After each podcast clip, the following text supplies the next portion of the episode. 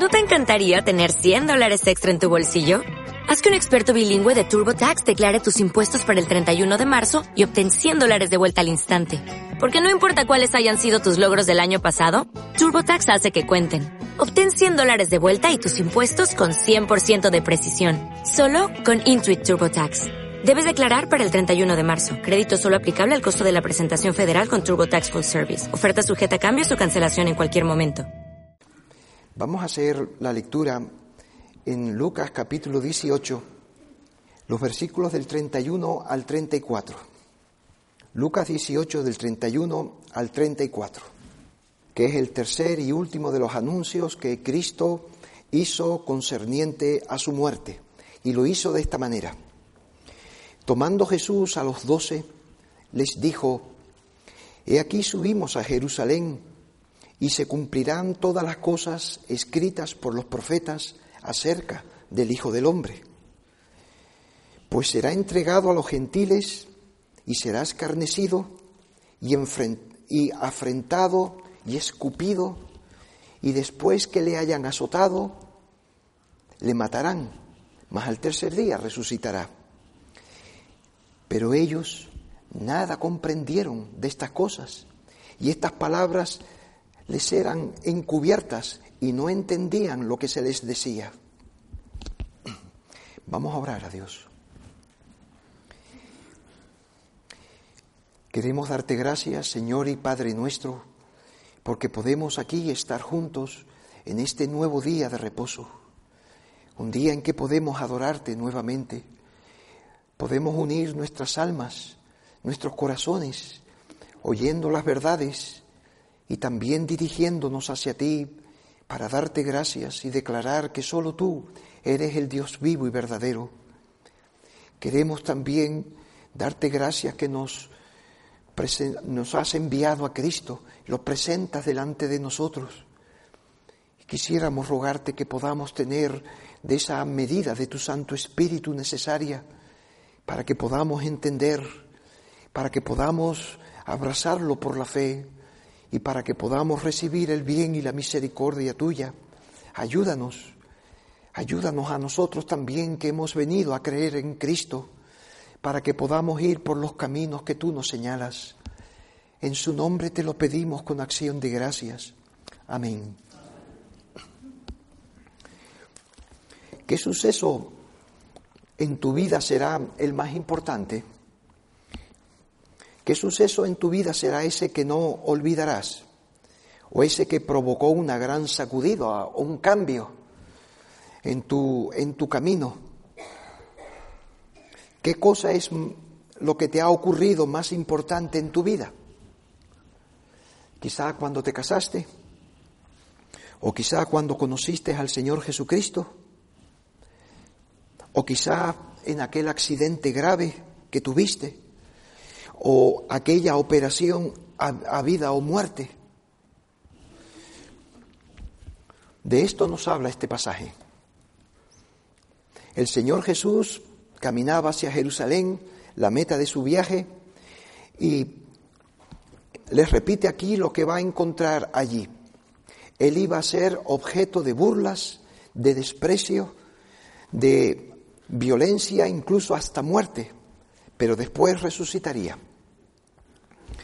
Esto que contó, esto que encontraría en Jerusalén, les dice, es hacia donde apuntan los profetas del Antiguo Testamento.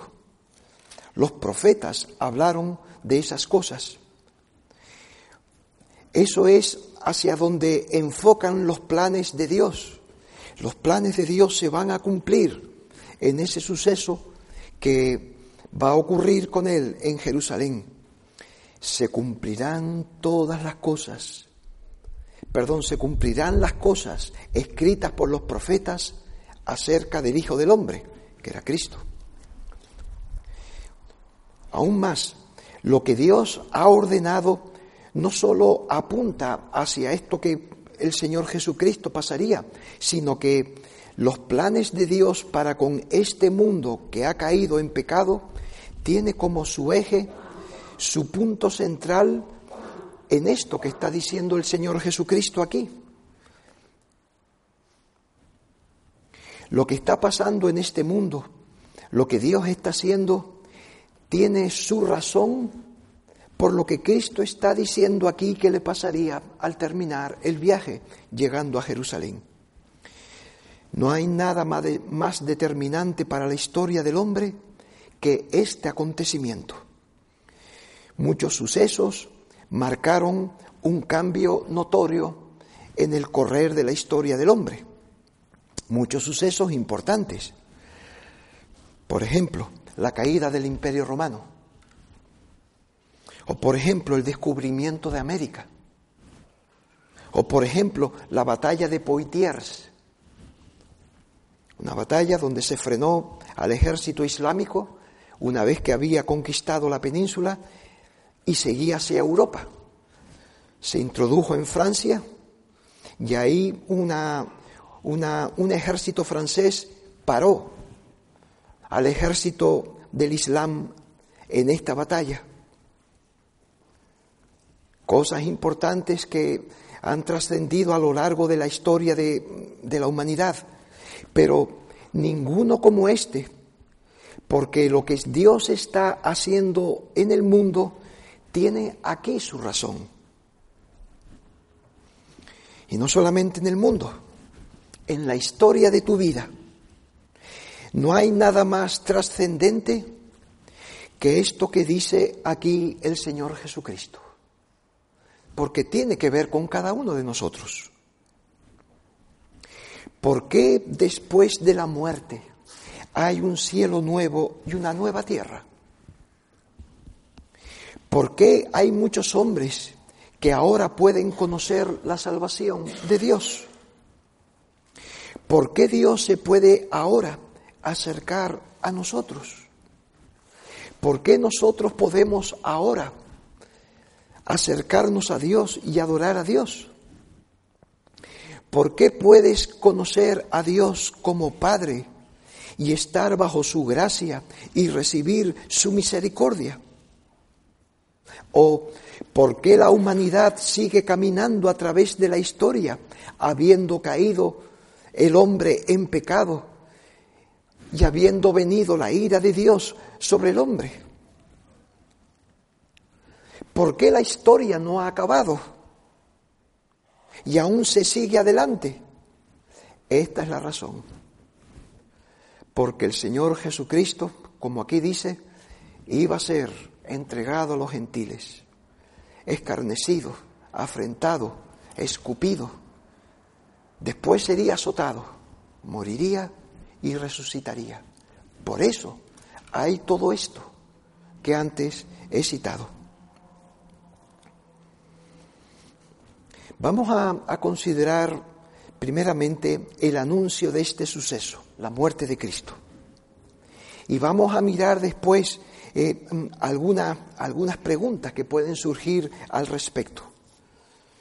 Y después la respuesta. Este suceso es la base y el fundamento de la obra, de la gracia de Dios, del Dios Todopoderoso que está haciendo en este mundo. ¿Por qué Dios es misericordioso con los hombres? ¿Por qué Dios eh, extiende su bondad a los hombres en general? Bueno, cuando se cumpla todo aquello por lo cual Cristo pasó estas cosas, cuando se cumpla la salvación de los escogidos de Dios, este mundo termina. La historia como la conocemos, como la conocemos, finalizará y empezará lo que es la eternidad. Podíamos mirar, bueno, cómo afectó la caída del imperio romano y cómo nos afecta a nosotros eso. O cómo afectó esta batalla en Francia, la batalla de Poitiers, o el descubrimiento de América. ¿Y cómo nos afecta eso a nosotros? Puede que no sepas bien cómo eso nos ha afectado o cómo eso te ha afectado. ¿O cómo podría ser la vida tuya si estos acontecimientos hubieran sido distintos? Pero consideren lo que se nos dice en la palabra de Dios. El que cree en el Hijo es decir, el que cree en el Hijo de Dios, en Jesucristo, que Él vino a hacer esta obra que aquí se está mencionando, morir por causa de nuestros pecados. El que cree tiene vida eterna y no, no vendrá a la condenación. De manera que la Biblia pone en relación directa este suceso con cada uno de los seres humanos que está en la tierra.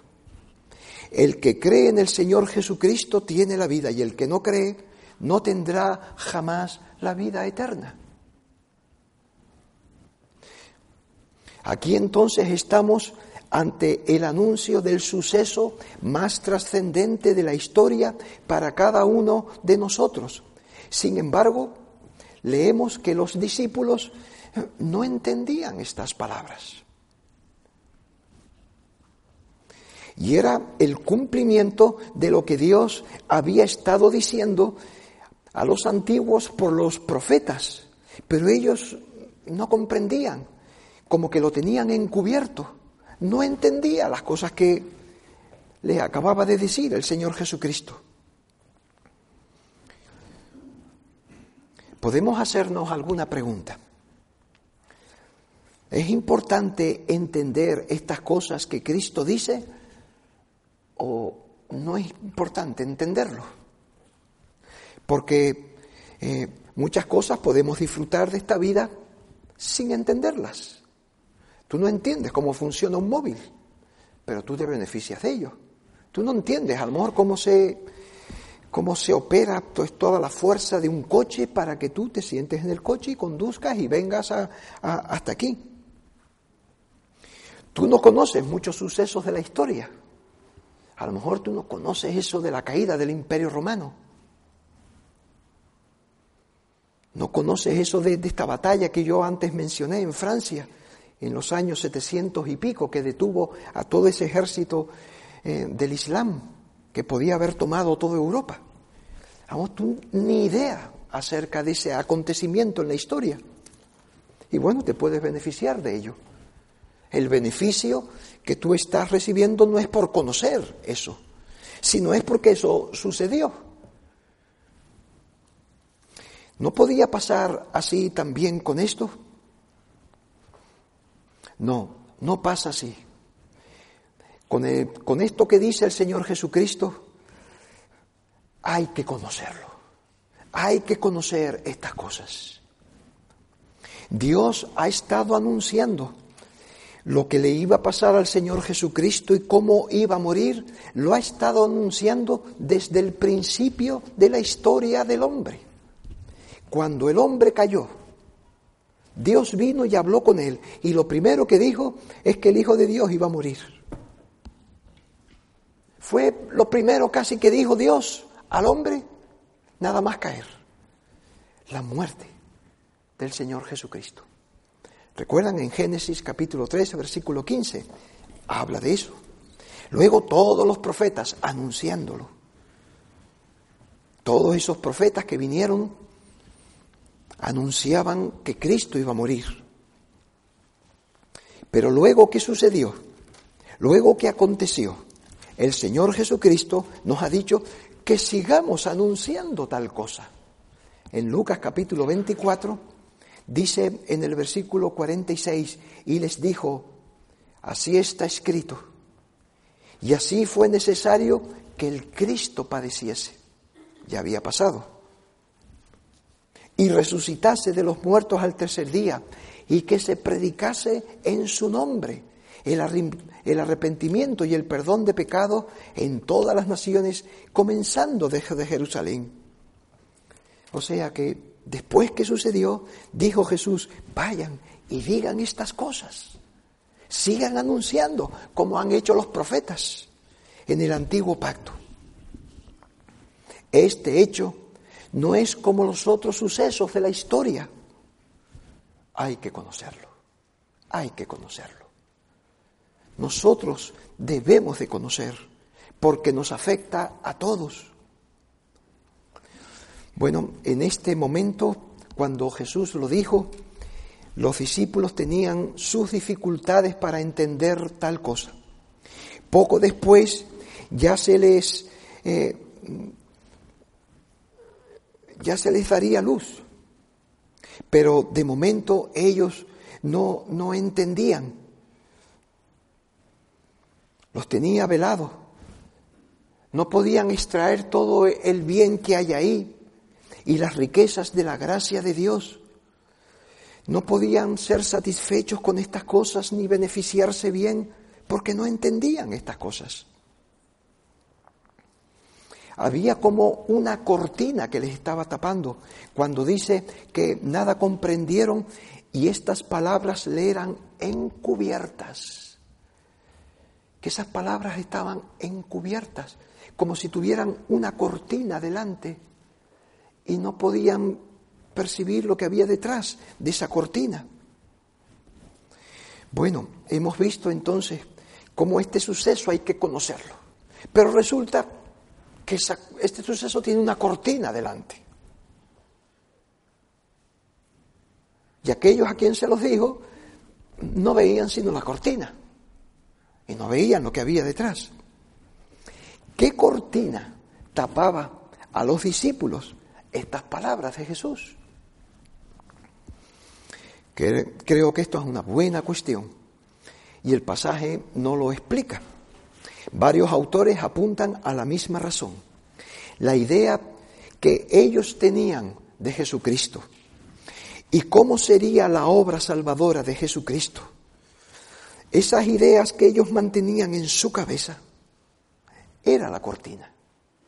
Sus ideas de Cristo. Sus ideas de cómo Cristo tenía que hacer la obra salvadora. Esa era la cortina. Ellos pensaban que Cristo iba a ser una obra así parecida a la de Josué. ¿Recuerdan el sucesor de Moisés? Un soldado poderoso que mm, aglutinaría el ejército y los dirigiría y así expulsaría a, los romanos. Ellos pensaban del Señor Jesucristo como un líder de esa manera un líder que pudiera sacar al imperio, romano y ellos estar libres de ese yugo. Ideas particulares, ideas de cómo Dios tiene que hacer las cosas, cómo Dios tiene que obrar la salvación. Esas ideas particulares son la cortina, que no dejaban entender lo que Cristo estaba diciendo. Era extraño, es muy extraño.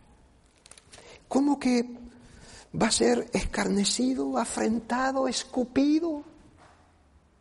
¿Cómo? Eso, eso choca totalmente por esas ideas. Nuestras propias ideas, nuestras propias maneras de pensar pueden ser serios obstáculos que nosotros tenemos para poder oír, para poder entender, para poder abrazar lo que Dios nos quiere dar, porque chocan con nuestras ideas, que queremos mantenerlas como esa cortina en nuestra casa.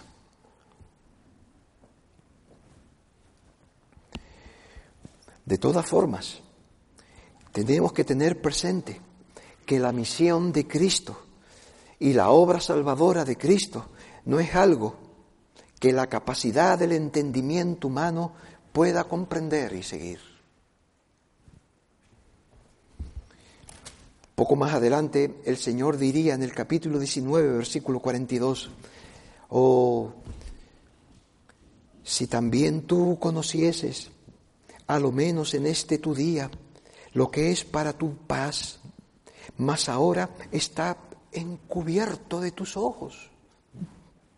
Decía Jesús cuando se acercaba a Jerusalén, si tú, si tú pudieras ver si tú pudieras conocer en este día lo que contribuye para tu paz, lo que tú necesitas para la paz, pero está encubierto. ¿Y quién era eso? Era Cristo. Él era el príncipe de paz que venía y podía traer paz, pero no lo veían, no lo entendían. Y recuerdan en el capítulo 24 también con sus discípulos después de, de haber resucitado de los muertos. Dice Lucas 24, versículo 15. Sucedió que mientras hablaban estos dos discípulos, discutían entre sí, Jesús mismo se acercó y caminaba con ellos. Dos discípulos caminando, hablando sobre estos acontecimientos que habían pasado de la muerte de Cristo. Jesús viene, se pone con ellos, mas los ojos de ellos estaban velados para que no le reconociesen. Otra vez, la cortina. Jesús está al lado de ellos hablando y tienen la cortina.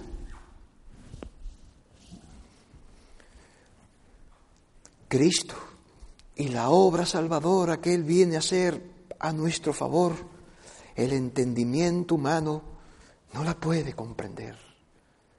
Siempre tenemos esa cortina.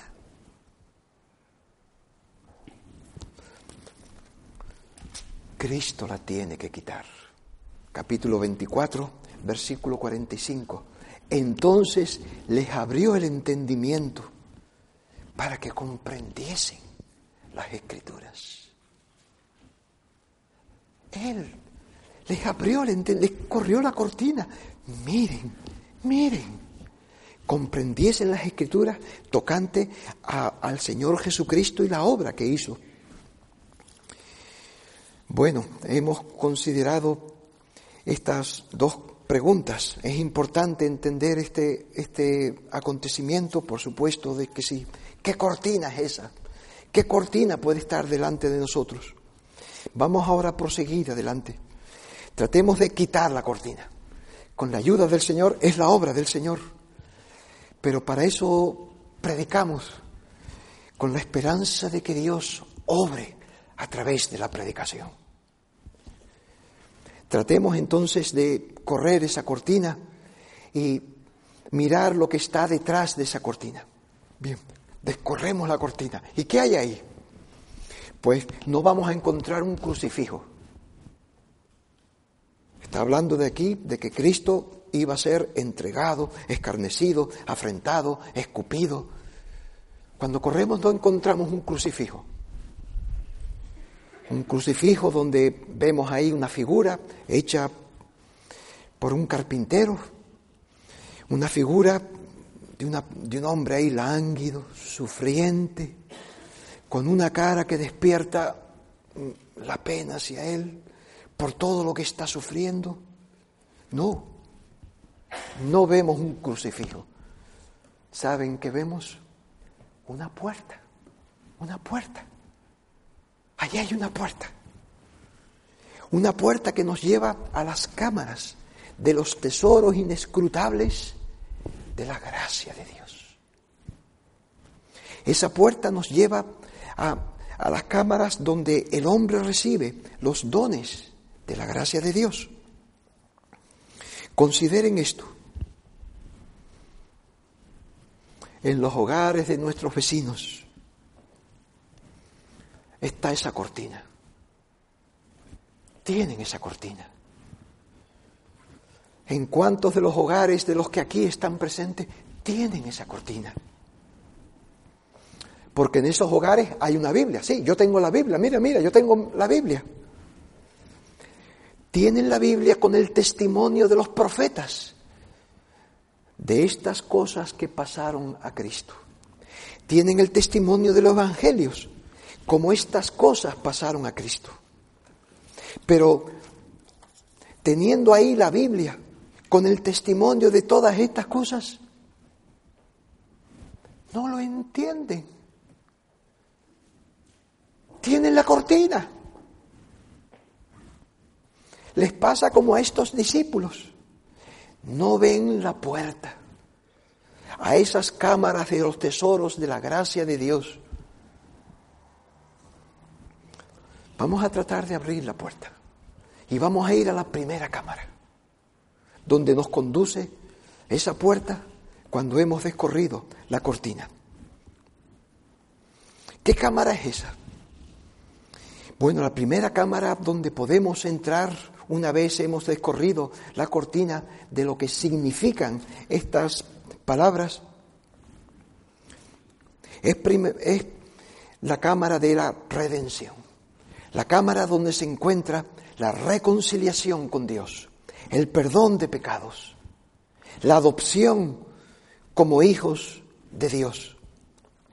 Esto es lo que podemos ver, comprender y tener cuando entendemos los padecimientos de Cristo, la muerte de Cristo y la resurrección de Cristo como debemos entenderlos. Es por eso, es para eso, para mi salvación. Como dice en Primera de Pedro 1.19, somos rescatados de nuestra vana manera de vivir con la sangre preciosa de Cristo. Somos rescatados, ¿cómo? ¿Con qué? Con la sangre. Con estos padecimientos y esta muerte del Señor Jesucristo. He aquí el Cordero de Dios, decía Juan 1.29. He aquí el Cordero de Dios que quita el pecado del mundo. Cristo como el Cordero. Sí, Cristo como el Cordero. ¿Por qué? Porque Cristo es presentado como muriendo, muriendo, siendo sacrificado por nuestros pecados. Y Él es quien quita el pecado del mundo, de mí, de mí. Cristo por su muerte puede salvarnos. Puede salvarnos de nuestros pecados y reconciliarnos con Dios. Sin embargo,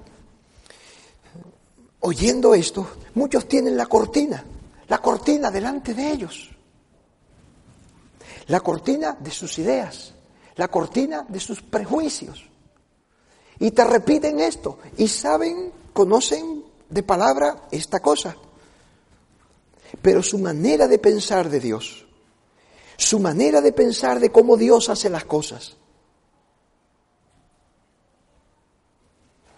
o su manera de pensar de sí mismo, que él tiene que mejorar, que él tiene que tratar de, de ir cambiando ciertas cosas. Esa es la cortina, esa es la cortina. Cristo habla de este hecho.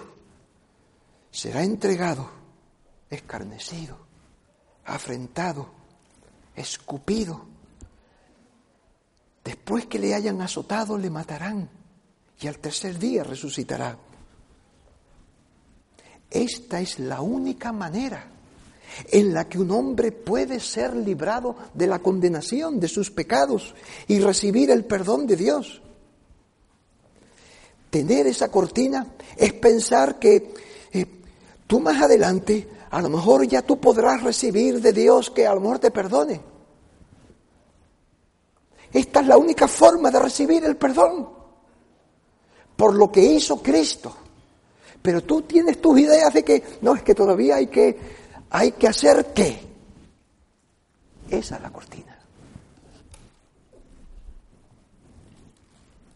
Eso no te permite entender, eso no te permite recibir. El don de la gracia de Dios no te permite ver la puerta para entrar a la cámara de la redención. Es esta obra de Cristo la que puede salvar al pecador. No pienses en una obra tuya, en una preparación tuya. No añadas nada. No hay que añadir nada más.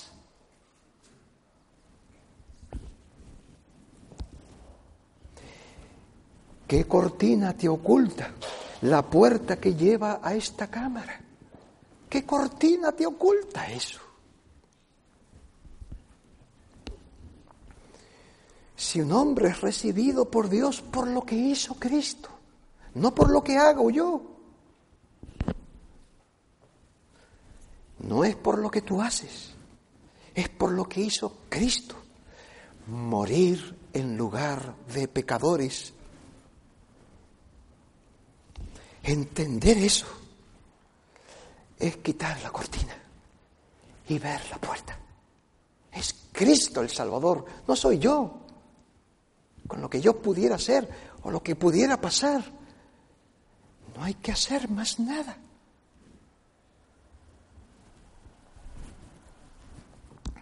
Esta muerte de Cristo, Él selló con su vida su obediencia perfecta a Dios. Y Cristo es nuestra justicia. Como decía Jeremías capítulo 26, 23, versículo 6, perdón. Este será su nombre, Jehová, justicia nuestra. Esta es la justicia que Dios demanda de nosotros, Jesucristo. Esta es la justicia que nosotros necesitamos para recibir su bendición. Jesucristo es nuestra justicia. Cuando buscamos la ayuda de Dios, Jesucristo es nuestra justicia. Piensas en ti, en lo que tú puedes hacer. No pienses en ti como tu justicia. Es Jesucristo nuestra justicia. Cuando venimos ahora a adorar a Dios, ¿cómo nos vamos a presentar delante de Dios? Jesucristo es nuestra justicia. Este será su nombre, Jehová, justicia nuestra. Bueno, vamos a la segunda cámara. Esa cámara nos lleva a otra.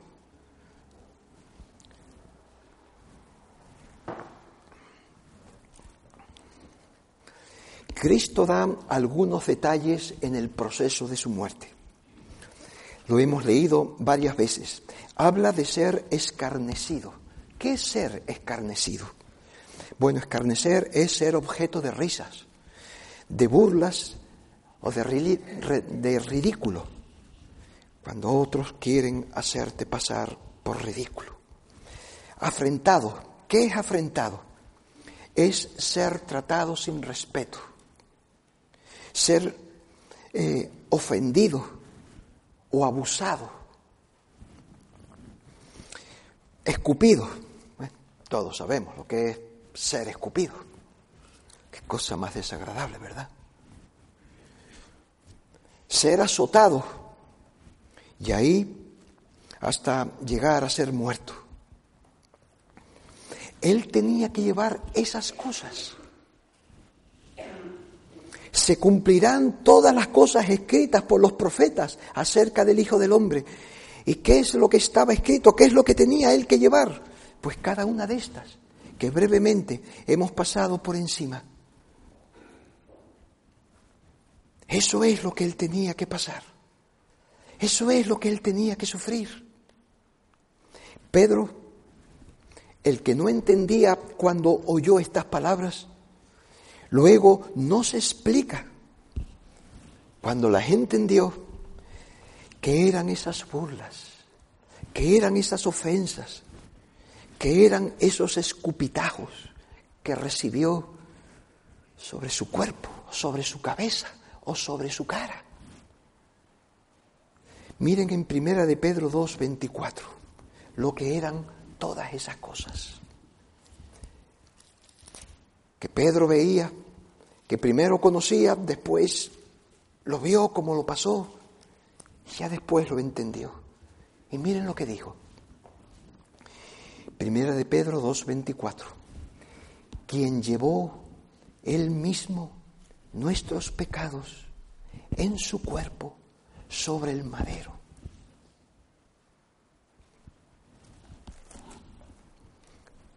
Eran nuestros pecados. El castigo por esos nuestros pecados. Nuestros pecados, ¿sí? Los pecados que tú has visto, que tú has hecho. Los pecados concretos, determinados tuyos, que tú has conocido que tú has comprendido que has hecho, que te avergüenzan, que te duelen, por los cuales tú quizás has llorado y has pedido perdón. Esos.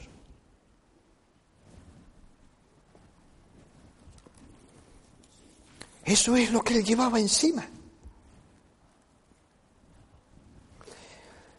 Es la comprensión de fe por la que somos unidos al Señor Jesucristo, de forma que tus pecados, tus mismos males, son los que Él lleva. Pero aún más, no solo Él lleva sobre sí mismo nuestros pecados concretos, que tú has visto, que tú conoces, esos son los que llevó él. Y él conocía y los llevaba encima en forma de dolores, de vergüenza, de escupitajos, lo que merecen esos pecados. Él llevándolo. Pero no solo eso, sino que aún más Dios había ordenado que Cristo también llevase lo que dice Isaías, capítulo 53, en el versículo 4. Consideren. Ciertamente llevó Él nuestras enfermedades, sufrió nuestros dolores.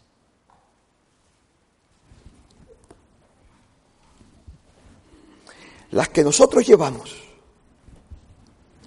las que se agolpan sobre tu cuerpo, enfermedades y dolores. Él las estaba llevando. Las tuyas. Las tuyas. ¿Cómo es esto? Es la unión a través de la fe.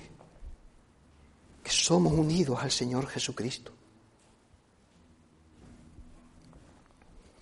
O sea que esos sufrimientos y esos dolores no era lo que aquella gente le estaba haciendo pasar, sino que Dios el Padre cargó sobre él nuestras enfermedades, nuestros dolores.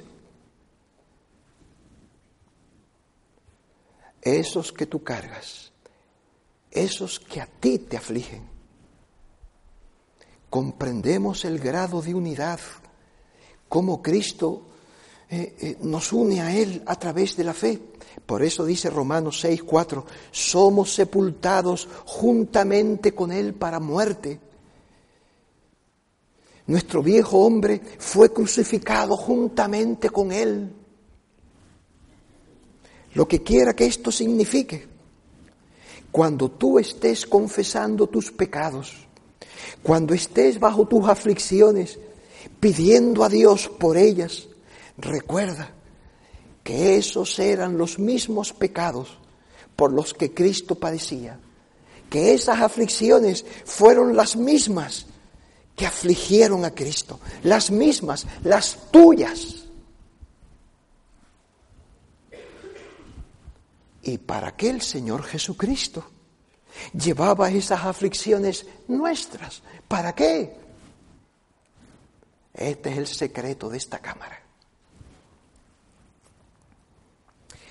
Para que no te llevasen a ningún mal.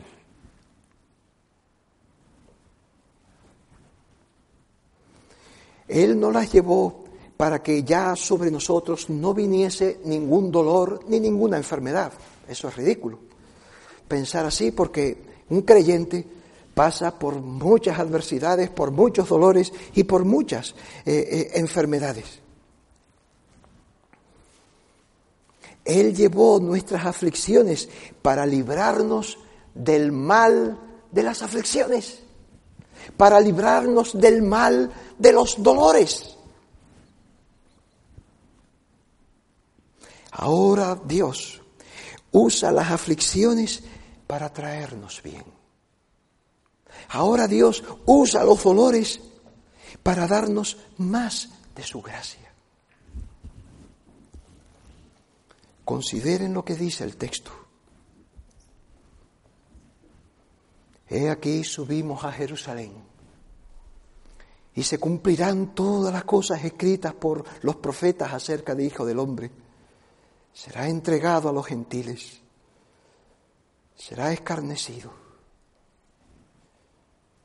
Y cuando, cuando él dijo cada una de estas palabras, él sabía que eran tus dolores y tus enfermedades las que él estaba llevando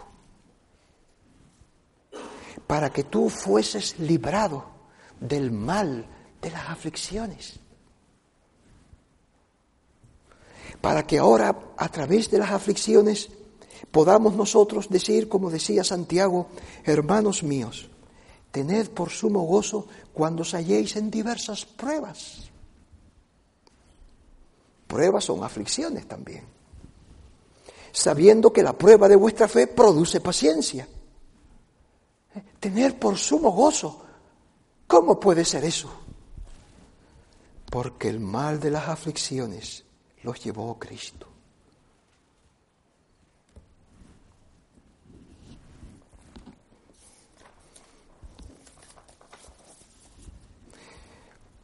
Recuerda esto cuando tú bajo la aflicción vengas, vengas en oración a Dios.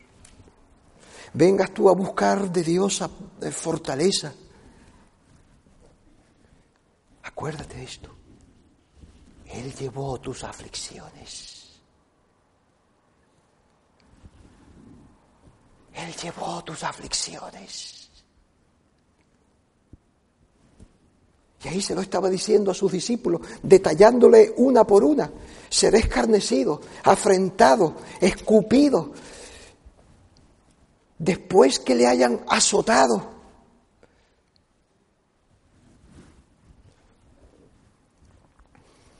Él llevó esas aflicciones para que ahora estas aflicciones sean un provechoso medio por el cual Dios atiende nuestras necesidades, nos muestra su amor y su poder para nuestro bien.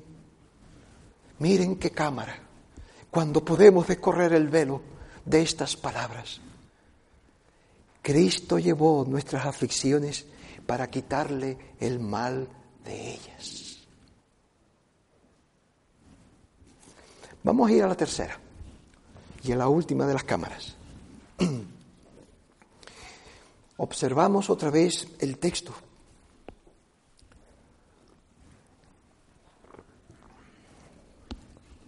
donde se nos da estas palabras del Señor Jesucristo. Eso es lo que el Señor tuvo que pasar para hacer la voluntad de Dios y traernos a, a Dios. Eso es lo que tuvo el Señor Jesucristo que atravesar para hacer la voluntad de Dios. ¿Cuál era la voluntad de Dios? Que Él llevase todas esas cargas sobre sí, que Él pasase por todas estas cosas. Es lo que eh, era la voluntad de Dios para Él. Era la forma de hacer la obra de Dios. Era la forma de traernos a nosotros la salvación y abrir estas cámaras para nosotros. Pero Pedro también, volviendo otra vez a la, carta de Pedro, nos dice algo que representa esta, esta tercera cámara. Dice Primera de Pedro, capítulo, capítulo 1, no, el capítulo 2, capítulo 2, versículo 20. Dice así, Primera de Pedro 2.20. Pues qué gloria es si pecando sois abofeteados y lo soportáis. Mas si haciéndolo bueno sufrís y lo soportáis, esto ciertamente es aprobado delante de Dios. Si haciéndolo bueno sufrís y lo soportáis. Hoy, eso como, como es aprobado delante de Dios. Pues para esto fuisteis llamados, porque también Cristo padeció por nosotros, dejándonos ejemplo para que sigáis sus pisadas. Cristo nos dice que tenemos que seguir su ejemplo. Es lo que les estaba diciendo a sus discípulos, miren por dónde voy a pasar yo. Y después Pedro entendió, es por ahí por donde nosotros tenemos que caminar también. Tenemos que seguir las pisadas de Cristo. Para ello, entonces, debemos de hacer lo bueno. Debemos de hacer lo bueno, sabiendo que por eso aún podemos padecer, sufrir. Así, mas si haciendo lo bueno sufrís, esas son las pisadas por donde anduvo el Señor Jesucristo. Ese es el camino. O sea, además de, de sufrir ese mal, añade soportarlo, soportarlo. Si haciendo buenos, lo bueno sufrís, estás padeciendo, y lo soportáis, lo que hizo Cristo, soportarlo.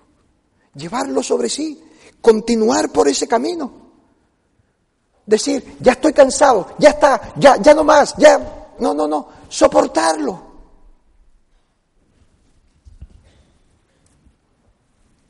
Seguir haciendo el bien, seguir padeciendo y soportarlo. Bueno, humanamente hablando, esto no se quiere, esto no se quiere. Esto parece de, de tontos, ¿no? Esa clase de vida, pues, pues, no es la clase de vida que uno está buscando. Nosotros queremos eh, esa clase de vida y hacer aquellas cosas e ir por esos caminos donde nos sintamos bien. Hagamos el bien y la gente lo reconozca y, y nos trate bien, por lo menos. Pero ¿por dónde tenemos que ir? ¿Por dónde tenemos que ir? Recuerden, el Hijo del Hombre será entregado y escarnecido y afrentado y escupido y le azotarán. Tenemos que asumir esa realidad y tenemos que ir por ahí, pisar por esas huellas. Aquí hay un secreto que solo los que han llegado a esa cámara lo conocen. Es lo que dice también eh, eh, el apóstol. Dice en el versículo 20, si haciendo lo bueno sufrís y lo soportáis, esto ciertamente es aprobado delante de Dios. La aprobación que viene de Dios. Tener el agrado de Dios. Tener sobre ti la complacencia de Dios. Para el verdadero cristiano, tener el agrado de Dios es más precioso que hacer lo que Él quiere hacer por su propio agrado. Es algo más grande agradar a Dios que yo pues, para agradarme a mí mismo. Qué precioso es para el verdadero cristiano estar bajo la sonrisa de Dios bajo la aprobación de Dios. Es de las cosas más dichosas. De esto habla también Pedro en el capítulo 4, versículo 12, donde dice 4.12 de primera de Pedro, amados, no sorprendáis del fuego de prueba que os ha sobrevenido como si alguna cosa extraña os aconteciese, sino gozaos. El, el pruebo de fuego Estamos pasando por una prueba de fuego. Cósense. ¿Por qué? El secreto, el secreto de la tercera cámara. Por cuanto sois participantes de los padecimientos de Cristo. Ser participante de los padecimientos de Cristo.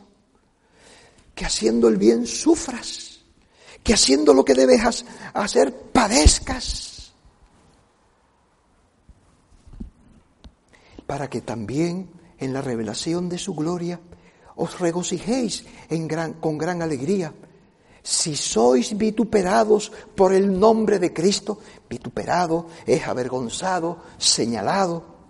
Si sois vituperados por el nombre de Cristo, sois bienaventurados porque el glorioso Espíritu de Dios reposa sobre vosotros. Hay como, hay como una confirmación del Espíritu de Dios en ti cuando uno hace el bien que debe de hacer. Y tiene que pasar todas esas cosas adversas. Y Él continúa, Él es paciente, Él soporta. Miren cómo el Espíritu de Dios se derrama sobre Él y le da una confirmación secreta a su corazón, como una fuerte conciencia de que está bajo el favor de Dios, de ver una medida en su interior de, la bondad de Dios sobre él. ¿Por qué? Eh, eh, está haciendo lo que Cristo hizo. Este es el camino, este es el camino de Cristo, el de las aflicciones y padecimientos esas son las huellas por las que debemos de pasar. Nosotros no, no, nos vamos a redimir. Escuchen, tengan en cuenta esto, amigos. Nosotros no vamos a redimir nuestros pecados por pasar esas aflicciones. No vamos a reconciliarnos con Dios por padecer estas cosas. No, ese fue el trabajo exclusivo de Cristo. Sin embargo, andar por esas mismas pisadas es la manera en que nosotros estamos bajo su aprobación. Es la forma en que el Espíritu de Dios nos llena y nos fortalece. Bueno, hermanos, miren qué cámaras. Las cosas que ellos no, ellos no entendían eran estas. Por eso tú, esposo, tú, esposa, ¿qué estás viviendo con tu esposo ahora, en estos tiempos? ¿Estás sufriendo? ¿Estás sufriendo con tu esposo?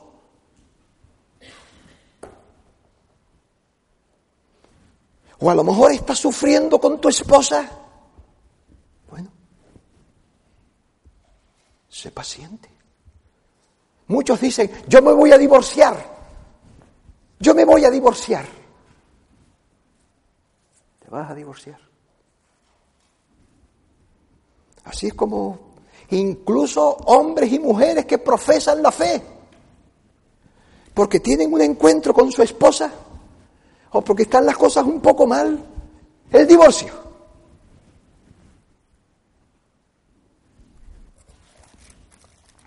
¿Tú estás haciendo el bien? ¿Tú estás seguro que estás haciendo lo bueno? ¿Y estás sufriendo? Sopórtalo, sopórtalo. Esto fue lo que hizo Cristo por nosotros. Cuidado, esposos. No saquen la palabra divorcio.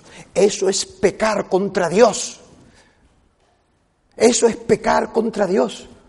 Esto del divorcio hay que cogerlo con mucho cuidado y mirar cuáles son los casos que Dios admite tal cosa. No es la salida para cuando tú te sientes no, cuando tú te sientes así, sufre y sé paciente.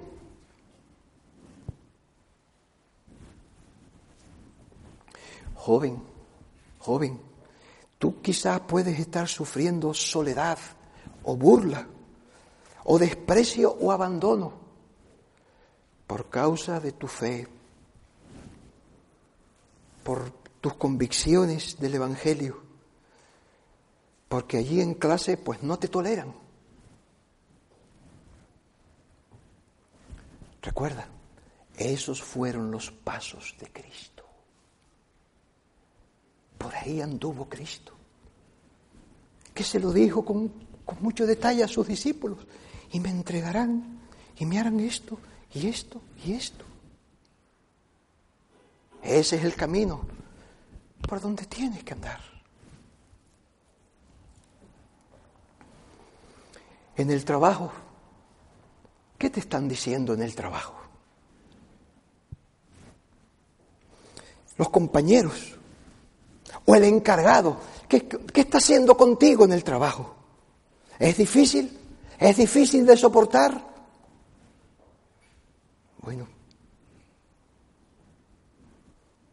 dice aquí Pedro si haciendo lo bueno sufrís y lo soportáis, esto es ciertamente aprobado delante de Dios. Para esto fuimos llamados. Para esto fuimos llamados. Miren si lo entendió Pedro. Porque es llevar con Cristo los padecimientos de Cristo. Es compartir con Cristo la carga que Él llevó para hacer la obra. Es la voluntad de Dios. Que nosotros podamos llevar eso y soportarla y sufrirla en la iglesia. En la iglesia. Se te está haciendo difícil porque son insensibles algunos o porque son ingratos. No hagas tú lo mismo. No hagas tú lo mismo. Vence con el bien el mal. Llévalo con paciencia. Súfrelo con paciencia. Esa es la tercera cámara. Esa cámara donde, donde se nos enseña que ese es el camino de Cristo. Eso es lo que es aprobado delante de Cristo. Así es como el testimonio del Espíritu Santo vendrá poderosamente sobre nosotros. No creas que si te divorcias vas a estar mejor. Encima tendrás después que tratar con el pecado de haber roto lo que no tenías que haber roto. Lo que Dios unió no lo separe el hombre. Tú no puedes estar hablando de esas cosas con tu mujer. Lo que Dios unió no lo separe el hombre. Tú no puedes amenazar con eso a tu mujer o a tu marido.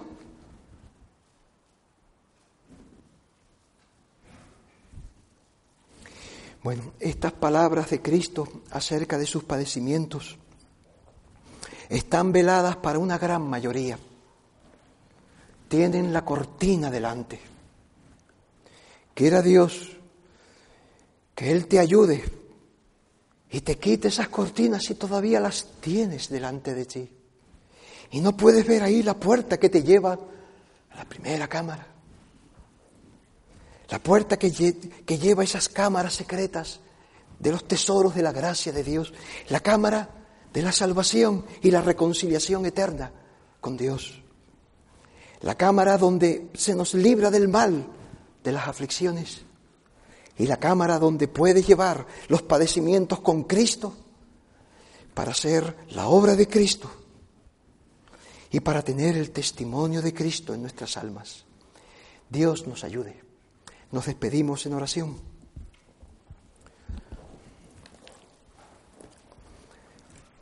Señor y Padre nuestro, queremos darte gracias por el Señor Jesucristo, por habernos enviado un Salvador como Él, que siendo Dios se hizo hombre y siendo hombre pasó por todas esas cosas que ni nosotros queremos pasar. Te damos gracias por un Salvador tan grande, un Salvador que nos ha llamado de esa manera, que no rehusó todas esas cosas para librarnos a nosotros del mal de ellas y de la condenación de nuestros pecados. Gracias, oh Dios, por Cristo nuestro Salvador, que por amor a Él nosotros podamos andar en sus pisadas. Por amor a Él nosotros podamos seguir tu voluntad y llevar con paciencia todas las cosas que tú ordenes para nuestra vida. Ayúdanos, oh Señor que en la desesperación no caigamos en las tentaciones para meternos en las trampas que el diablo nos presenta delante. Ayúdanos, Señor, que podamos en este día tener comunión contigo, que tu palabra nos guíe a toda verdad y que aquellos que tienen la cortina delante de sí puedan ver la puerta, la puerta para entrar a estas cámaras de la misericordia tuya. En el nombre de Cristo te lo pedimos con acción de gracias. Amén. O'Reilly Auto Parts puede ayudarte a encontrar un taller mecánico cerca de ti. Para más información, llama a tu tienda O'Reilly Auto Parts o visita oreillyauto.com. oh, oh, O'Reilly Auto Parts.